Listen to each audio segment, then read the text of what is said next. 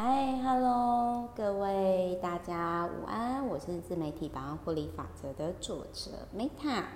那么在今天哦，就是当牧师的精神崩溃了，当牧师精神崩溃了这一本书呢，我们要先感谢一下，就是这个是出版社的公关书，真的很谢谢。那 但是各位知道吗？就是 各位知道吗？就是嗯。如果说今天哦，一般来说啦，就是我对于公关书我都一定会讲好话嘛。但是我必须要讲这一本书，我是真的觉得，我觉得其实是还不错。就是说，我觉得他某些程度上，这个作者我蛮欣赏他的，因为我觉得身为一个男性，然后又是算是专业形象的社会人。他很难面对这一块，我觉得他很难面，就是一般人是很难面对这一块，所以我个人是还蛮佩服这个作者。然后就是说，今天这本书我必须要讲，就是说，不论是不是公关书，那我都会觉得说，这一本书是你买来之后。也许就是，虽然我可能看完之后，我会就是送给一个我最近认识的一个厂商，因为他要帮我办百人签书会，然后我觉得这本书可以帮他带给他就是另外一个面向的启发。那我觉得这一本书哦，就是它蛮适合，就是其实呃不好意思，我今天可能就比较 freestyle，就是真心话，真心话大讲这样子。那我讲一个点哦，就是说。这本书我当时在看的时候呢，其实我在想是说，哎，我好像没有牧师的朋友。那原因是就是不是说我没有去教会，或者是呃，或者是说就是怎么说呢？就是呃，哎，不好意思，不能这，就是说应该是这么讲，就是各位也知道，就是老朋友频道老朋友就知道说，身为一个曾经老大。呃，长女在以前那个年代就是刻苦耐劳阿信的形象嘛，我们就是要负责比较 比较多的责任。然后呢，就是所以其实某些程度上我可以理解，像那个廖慧英知名的作家，就是常在节目上分享，他其实就是很辛苦很惨的一面。然后某些程度上，我会觉得说，嗯，他每次在节目上讲他的童年不快乐，他不被疼，他他妈妈不疼他，他婚姻不快乐，他儿女不理解他。我觉得他某些程度上都是他的内在小孩想要被理解，他想要被 被疗愈，就是有点类似说，就是。跟大家分享自己的惨，某些程度上，那是一种疗愈，就很像说，我那时候鼓起勇气讲，就是说，哦，其实我真的是有点埋怨我爸妈，让我那十年的长帮忙长照，虽然是我自愿的啦，可是后来我又会觉得说，啊，就是我觉得那是因为小朋友的我，为了让你们爱我，然后我我想要做出孝顺孩子，可是其实本质上我不是我不是那么真心诚意的，你可以这样讲，反正我就不是孝子。这是我很老实面对自己感受，而且我就觉得说，啊、哦，就是我是来报恩的吧，帮你们省下快一千万，十年快一千万的长照费呢。好，这边我们先收回来。所以当牧师的精神崩溃的时候，这一本书会让我连接到我之前有看到某一个女网红，就是她好像就是有点。有呃，我忘掉是躁郁、躁症还是什么，然后就是他发病的时候，就是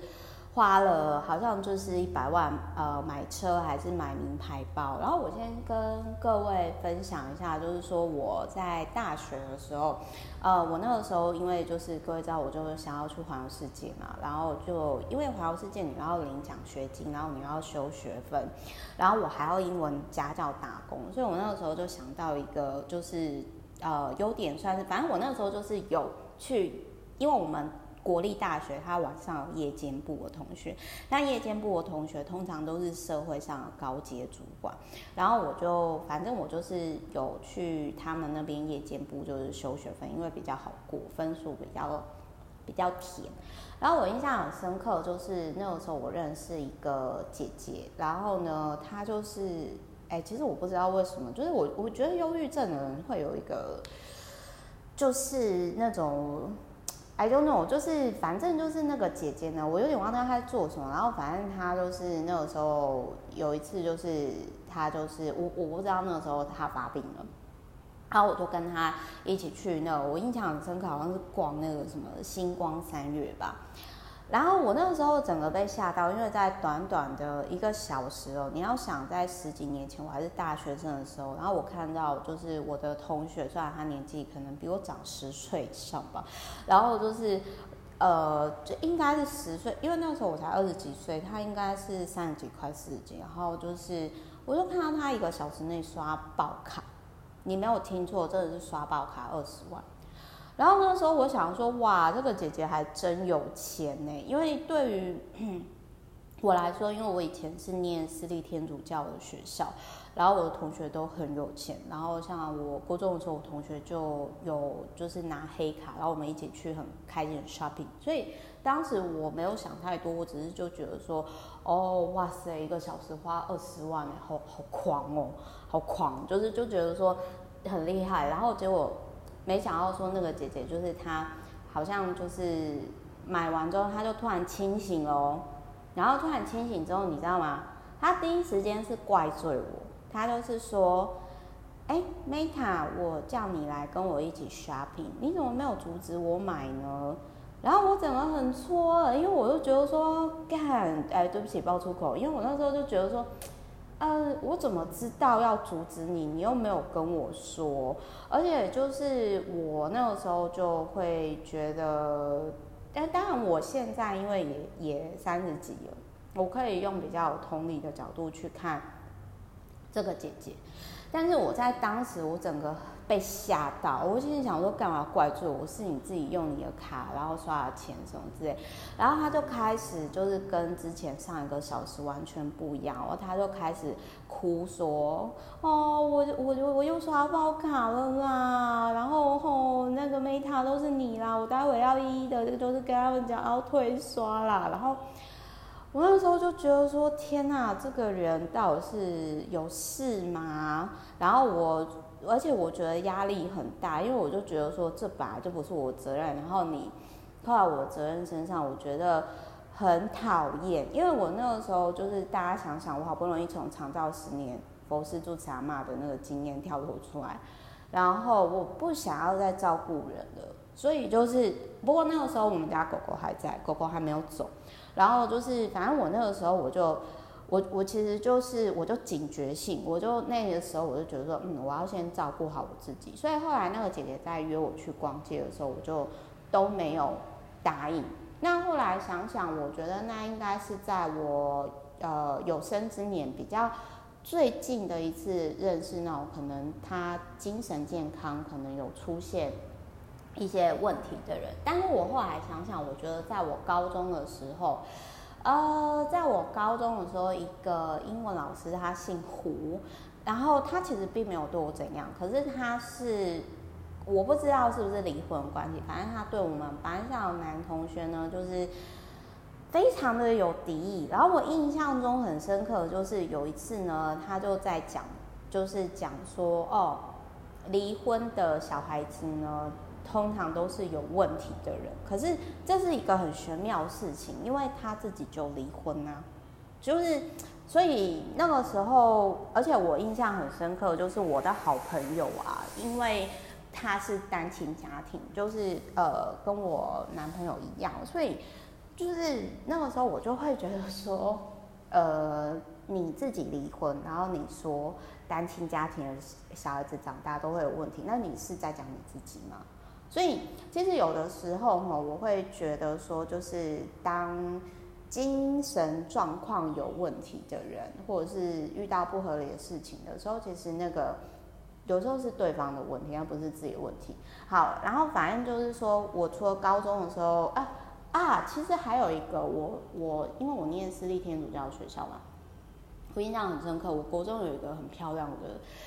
地理老师，严格来说，她并不漂亮。可是他很喜欢打扮得很美，然后那个地理老师他也不会演说哦。以前啊，小时候就是他们班有一个公主，每天都打扮得非常漂漂亮亮。那因为小时候呢，那个地理老师他们家不是那么富裕，所以他就是长大之后都买漂亮的衣服，然后他希望大家称赞她漂亮，这是他获得肯定、被爱的一种方式吧。但是我那时候就觉得说，哦，就是我觉得这种都取决这种快乐或幸福，是取决于外在的眼光。那时候我印象中，我在国中的时候，我就发现到说，我好像跟一般人不太一样，我比较重视内在的精神层面。就是因为那个时候，我就觉得说，嗯，我对这个好像没什么兴趣，因为那个时候我就是很想要，就是呃，就是就很喜欢看漫画。然后就很想要画漫画，然后就是很想要就是去日本找富坚义博，就是当时很真的是太天真，就想要嫁给富坚义博，但他是我唯一就是像明妹一样，都是很想要嫁给他的男人。所以我那个时候真的很难过的时候，其实是在我参加完漫画比赛之后，突然间发现到说，哇，相较于作家，我觉得成为漫画家，这这话只是两波三可怜。为什么？这这就是你会。去知道说，因为我如果我没有经历过的事情，我实在是没有办法去创作分享出来。就是说我可以理解到说，如果在创作领域上的话，我可能只能跟大家分享实用的东西，就是可能比如说像万事通的那种角色，但是我没有办法像，比如说史蒂芬金啊，或者是富坚义博那种，真的是他内在有个小宇宙，然后从零到一，然后他的作品可以疗愈。非常非常多的人，因为是他，他真的是真的是比较，就是说从零到一的 creation，creator，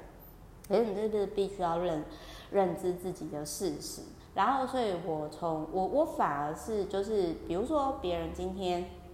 说我胖，或者是说别人今天像那个时候我有跟大家分享，我曾经有遇过那个时候。我不知道是不是我太迟钝，反正就是说我某些程度上我很谢谢，因为我爱看书，然后或者说我爱画漫画，爱看漫画，然后在那个宇宙当中保护了我，不会被这种外在的世界，就是那个冲击波好像比较小，所以这也是为什么我觉得说，也因为我受到这些书籍、这些作品的照顾，所以我很喜欢跟大家分享。阅读的有趣啊，以及就是说，呃，创作的有趣。那我想要跟大家分享的是说，就是反正我印象很深刻，就是说我，比如说我都是后来才知道说，哦，原来这叫霸凌哦。因为各位记不记得我那个时候，我国中的时候也有遇过，就是有那种班花的女生，她词汇说我怎么能够跟游游轮小千金他们很好，然后她打不进去那个圈子，然后就来找我出气，就是说。好，Meta，你啥也不是，那你那么胖，那么丑，然后就是你不配跟我们当朋友，你懂吗？然后那时候我心里想，我说这女的有病是吧？然后我心里就想说，我觉得这可能跟人格特质有关。我心里就想说，为什么当朋友还需要资格，很累耶？然后我就直接跟他讲说。哦，原来当你的朋友需要资格哦，但你知道吗？我也没有想要跟你当朋友哎。然后后来，反正各位也知道，那个班花就是现世报，就是家道中落。我就真的觉得说，嗯，还是要当个好人哦。那所以不好意思，有点离题了，就是回归来，就是我从国中我们那个时候遇到爱漂亮的地理老师，他后来好像也是离婚，然后就自杀了。然后后来高中遇到那种对单亲家庭有偏见的女英文老师，然后嗯严格来说，其实我都没有遇到太针对我的人，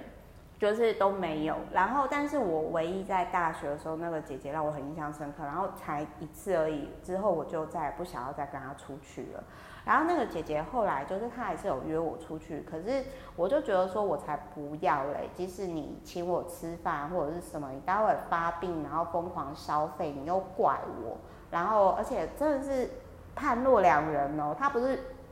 让我感觉。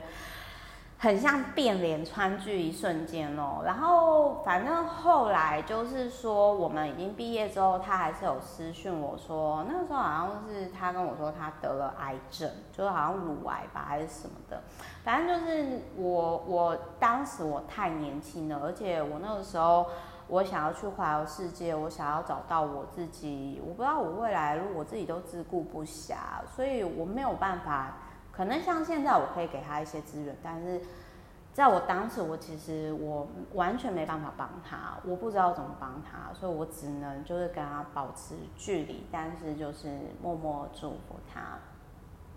然后，嗯、呃，反正我不知道他现在还有没有活着，但是那个就是，反正我不知道各位有没有遇过，就是精神有问，周遭那种，就是，但是我印象很深刻的一个一个点啊。然后这个就是当牧师的精神崩溃的这一本书呢，就是我觉得这个牧师我是蛮佩服他，因为很少有人可以在四十几岁，然后又是男生，然后去面对说，哦，我的我的精神真的出问题了，哎，不好意思，背景音有点重，我的精神真的出问题了，我我需要去去看医生。不过那个是因为我感觉是因为他他很。他很爱他老婆，所以他老婆就说：“你去住院吧，再这样下去呢，就是你真的会死。然后你已经就是尽力了，这样子，就是在他快要就是去上吊的时候。然后我想要跟大家分享，今天跟大家分享这个作者。”这个作者呢是在东京都担任牧师，然后呢，但是他很特别的是，他是哎，他是一九七二年生，哇塞，大我一轮以上哎。然后就是，反正他高中的时候呢就减居，然后大学的时候又减居，然后好不容易终于在我喜欢的关系呢，反正就是关系大学入。入选神学部，然后就是成为博士候选人。那我当时看到这个作者的时候，其实我想要讲的是说，我先跟各位讲哦，如果是我以前，我绝对不会从这个角度去看哦，真的是人生的经验有差。我必须要讲一件事情，就是呃，如果你今天本身是简居的，其实我不太知道他的成长背景啊，这本书他也没有讲，然后他也没有讲很深。但是我想要讲的是说，就是呃，我在当时看到这一本书的时候，我就觉得说，如果你今天本身就是比较简居的人，那你应该做的是，就是因为牧师，你一定会接触到，或者是其实牧师，我觉我觉得某些程度上跟什么法师哦、心理咨商师哦类似，就是他们共通点都是。你很容易接触到别人在最不好的时候来找你，或者是遇到困难的时候，然后他们需要告解，那种感觉，你知道那个画面？各位想想看，哎，你想想看，对不起，我我无意冒犯，但是我真的是觉得说这是一个很伟大的工作，为什么？因为你这样你要接收别人垃圾，哎，但是我们人又不是垃圾桶，怎么可能一直接收垃圾？然后可能。这个人他，因为他为什么会简居？他可能之前都是比较敏感的人。那比较敏感的人，你又大量去接触人群，然后你又，呃，就是接触别人的告解都是。单向式的，那他可能也没学一些，比如说他可能也没有像 Meta 一样，就是会，比如说，呃，就是比较健康的，像什么运动啊，或者是沙滩步行冥想啊，那那些的，所以就是我觉得这应该是人，毕竟是人，所以就爆了吧。那再加上他应该是属于。比较需要非暴力沟通的人，反正就是他的当时他的同事是出自于好意，可是讲话就是充满暴力。比如说，就说哦，如果你今天呃没有当好副园长，就会出什么事情啊，什么什么啊，怎样怎样怎样之类的。然后，但是我在我必须要说，就是在这一本书里面，我有觉察到这个作者就是早田和也牧师，我们叫他早田牧师好了，他有一个比较特别的。我个人是真的觉得说跟一般人比较不一样是，就是，呃，他他很想要，就是他认为有一个杀人犯的少年，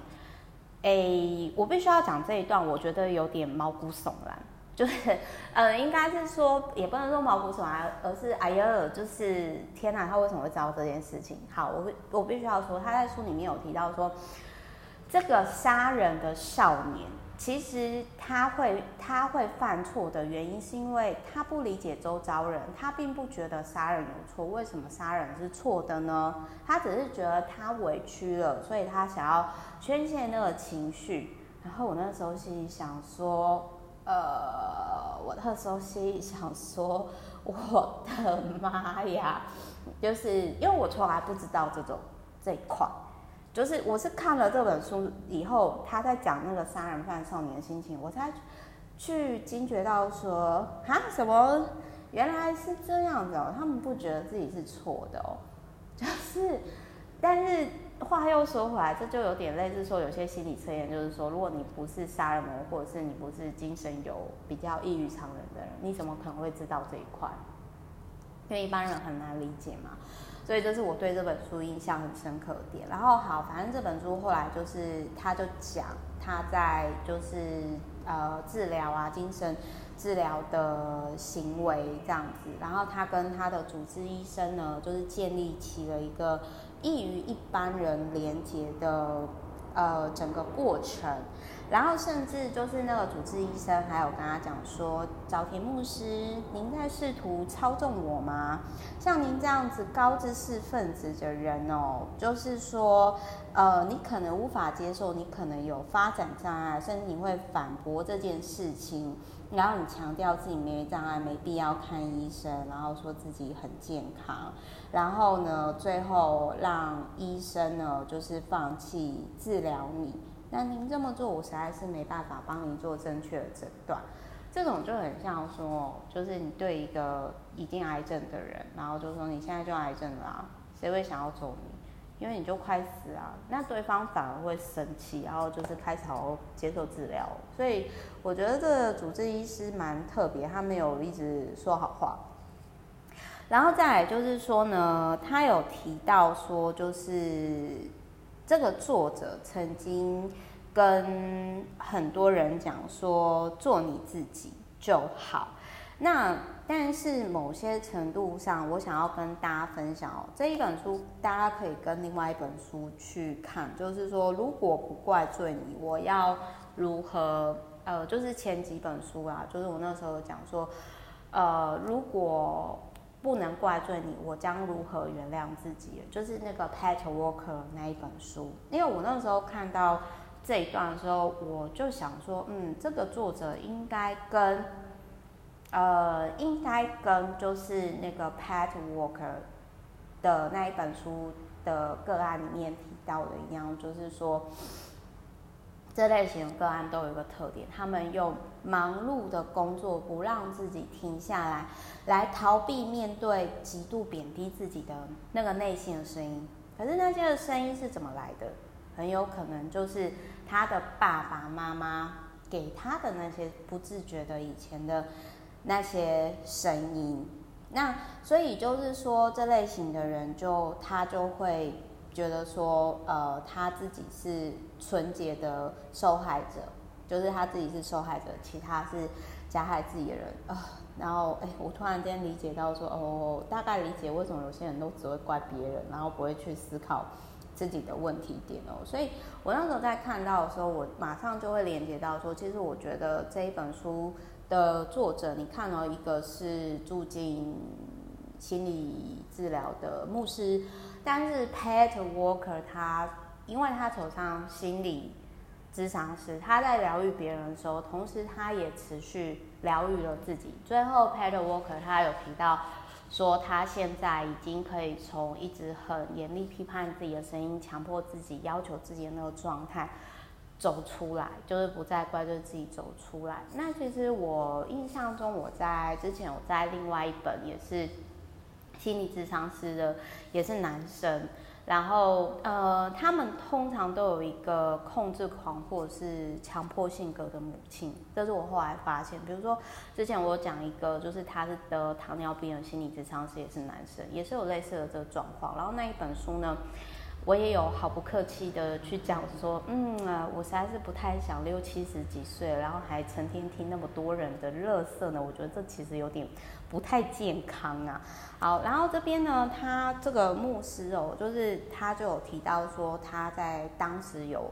成瘾的一个过程，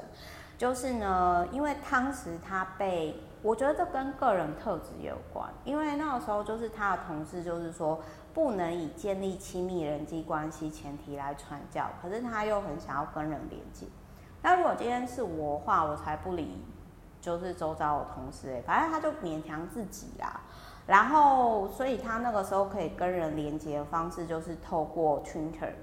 然后我我觉得我在看他这一段的时候，我想到我另外一个有一个电商圈的老板朋友，就是他可以一天发十篇贴文。我已经很久没有这种状态，我我大概是 N 年前那个时候刚开始玩 FB 的时候，然后有一段时间非常热衷狂热发文。但是我真的可以理解，就是他有讲说，就是他是在 Twitter 上面抱怨工作，然后吸引到一些取暖，然后可是呢，如果说有些人取消追踪或者是被封锁，然后批评回复就会陷入恐慌的状态，然后他就是有点类似像那种酒精啊、毒品、赌博的那种，就是他们是说这种是。游戏障碍症啊，那我想要讲的是说，就是人本来就是很容易成瘾的人。那像我自己的话呢，我小时候我超爱玩 Gamble 跟任天堂，所以我就知道说我很容易对这种游戏的这种入迷。所以后来我就决定说，我觉得我应该要停下来，因为人生当中很还有很多事情要去做。那还有一个就是，还有一个就是说，我也曾经呢，就是我觉得就是说，呃，划手机的这件事情，我也曾经有因为算是当时开公司的关系，然后过度沉迷于这种状态，我也曾经有过，所以某些程度上，我大概是可以理解他讲的那个状态。但是我想要说的是，嗯。我我觉得我在这一本书上面看到是说，因为像我自己是，我如果被封锁或者是我被删除的话，我会觉得说那是他个人决定，反正之后有缘的话，就是还是会遇到。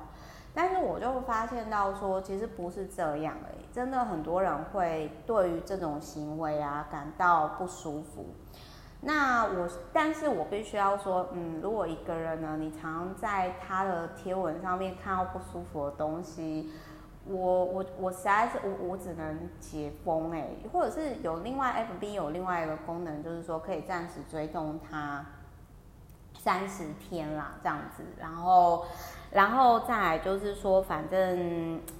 呃，我我觉得我也蛮谢谢这一本书，让我知道说，哦，原来为什么有些人。会对于被删除跟封锁，他的情绪起伏是那么大的。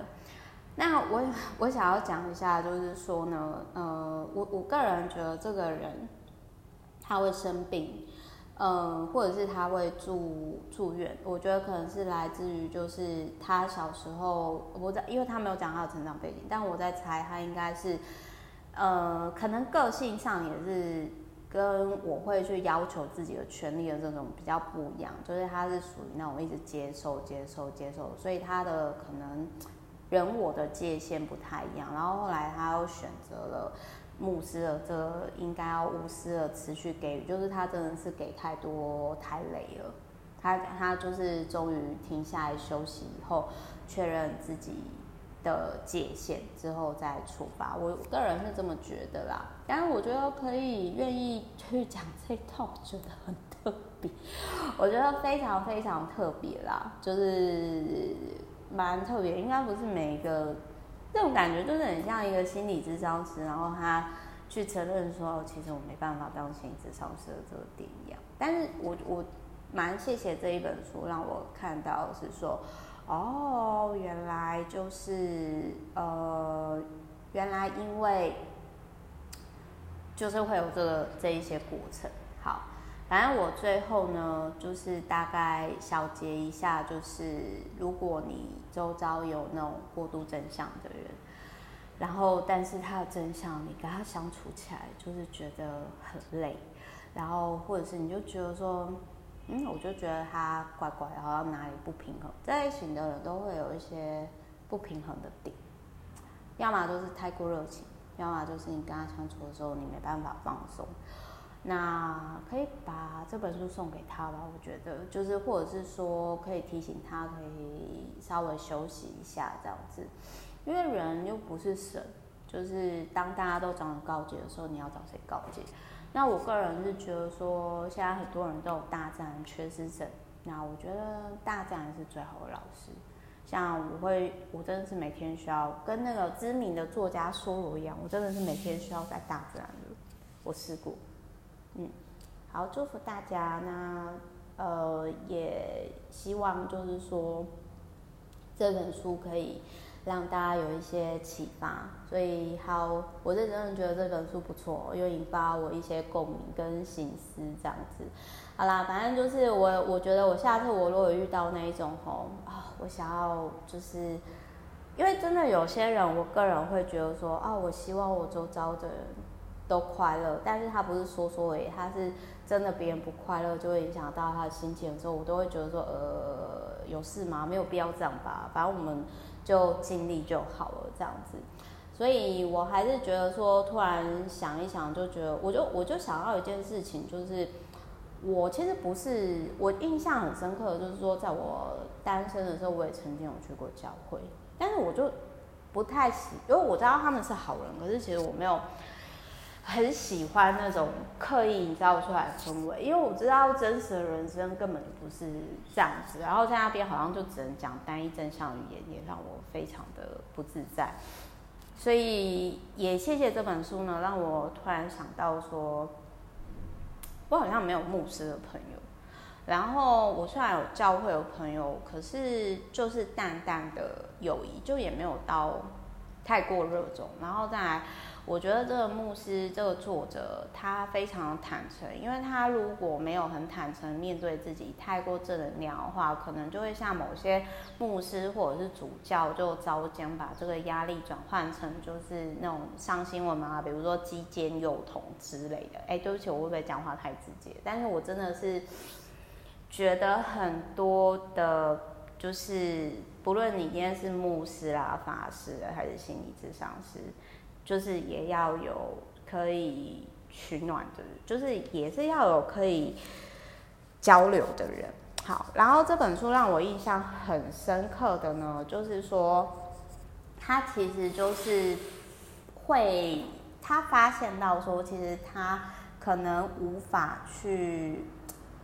去让别人，就是他无法去理解，就是别人到底是。这么想的，就是可能是说他可能太习惯就是那一种哦正能量啊布道啊，但是他可能就是或者是他有一个自以为的，就是说哦社会不就是这样？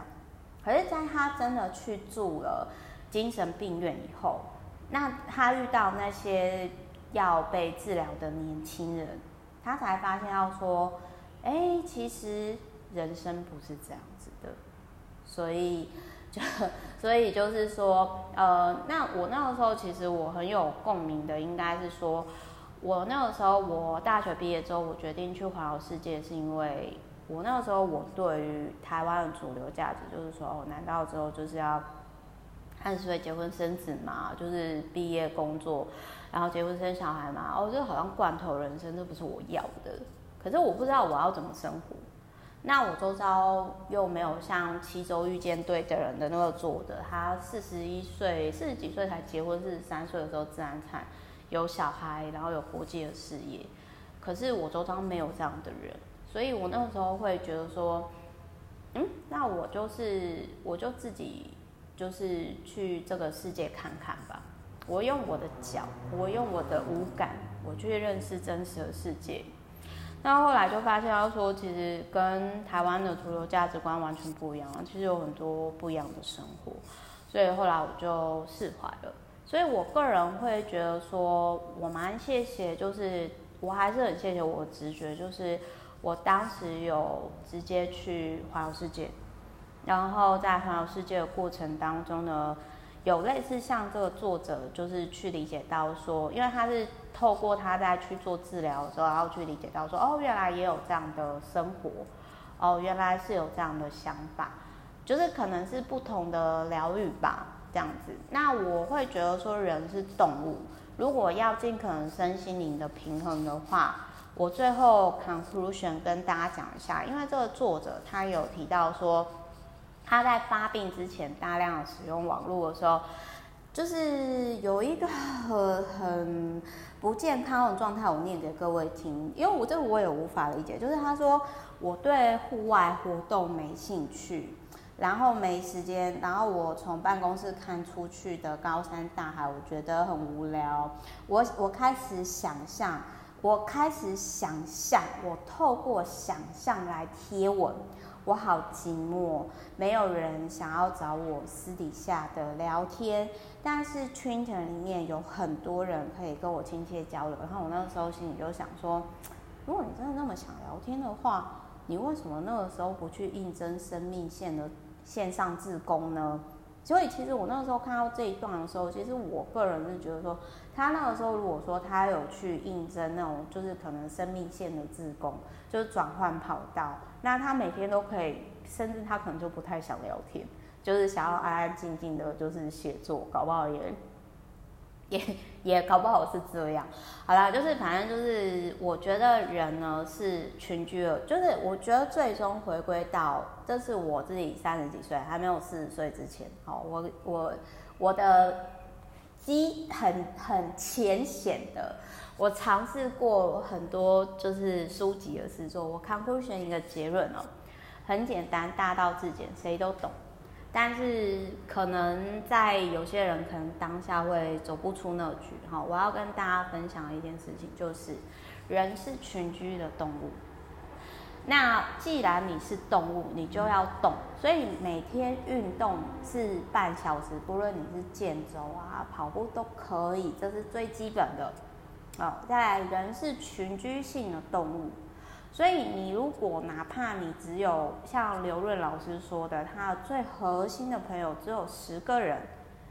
但是只要你是有朋友的人，你就不会觉得孤单。所以这个作者就是在于第一个，他可能没有在大自然运动；在第二个，他没有真正的朋友，那才导致于这件事情哦。所以，哪怕呢，今天是看起来让人家觉得很怪，但是如果说他是一个很喜欢在大自然的活动的人，跟他其实有像刘润老师就是在底层逻逻辑讲到十、二十、六十，他只要最核心的人脉有十个人哦，那他呢，应该我觉得，反正我觉得人哦，你要身诶，至少身心灵健康哦，你就是。啊、第一个我刚刚前面讲到，你就是核心圈，就是底层底层逻辑书里面提到，就是刘润老师提到，就是有十个十个朋友，他会借你钱，他会借你钱。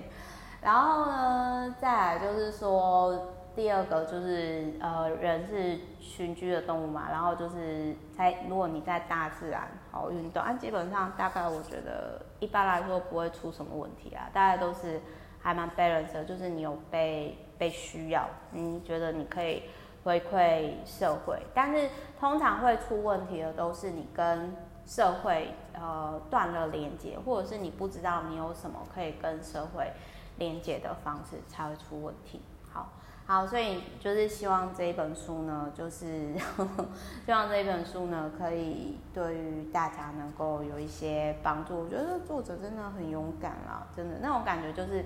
要直接说，对，我有病。对，我生病了，对，我就懒，对，我就废。这在日本要你要很，就是我我觉得，反正我觉得这本书可以结合，就是我在那个如果呃如果不能怪罪你，我如何原谅自己那本书有提到，就是说通常不允许自己停下来的人，总是透过忙碌啊成就来肯定自己的人，都是因为来自于内在那个对自己很苛责的声音。他必须要透过这些忙碌，他没办法停下来跟自己独处来证明自己的价值。而到底是谁让他必须觉得他这样子活着才有价值、才有意义？就是来自于他的原生家庭，来自于他成长背景，来自于爸妈最初给他们 input 的话，来自于他的，来自于就是他的，就是呃，跟他的个人性格可能也有关。反正这本书我总结一下，我觉得可以搭配看的书就是底层逻辑的朋友法则，然后跟如果不能怪罪你，我该如何原谅自己，就是前几天分享的书籍，然后就是他我我会觉得就是说过度，就是我觉得所有牧师都应该看这本书，或者是法师，或者是自以为在帮助别人，可是没有觉察到自己也需要帮助的人，我觉得都很需要。好，总而言之呢，祝福大家，就是希望这一本书呢，可以为大家找到另外一个救赎之之路哦。好，祝福各位。那我们下一本书呢，跟这本书有点相反，但是也是有异曲同工之妙，就是成为让别人快乐的人。好，我是 Meta，你们拜，真的很谢谢这本公关书，我爱出版社，拜。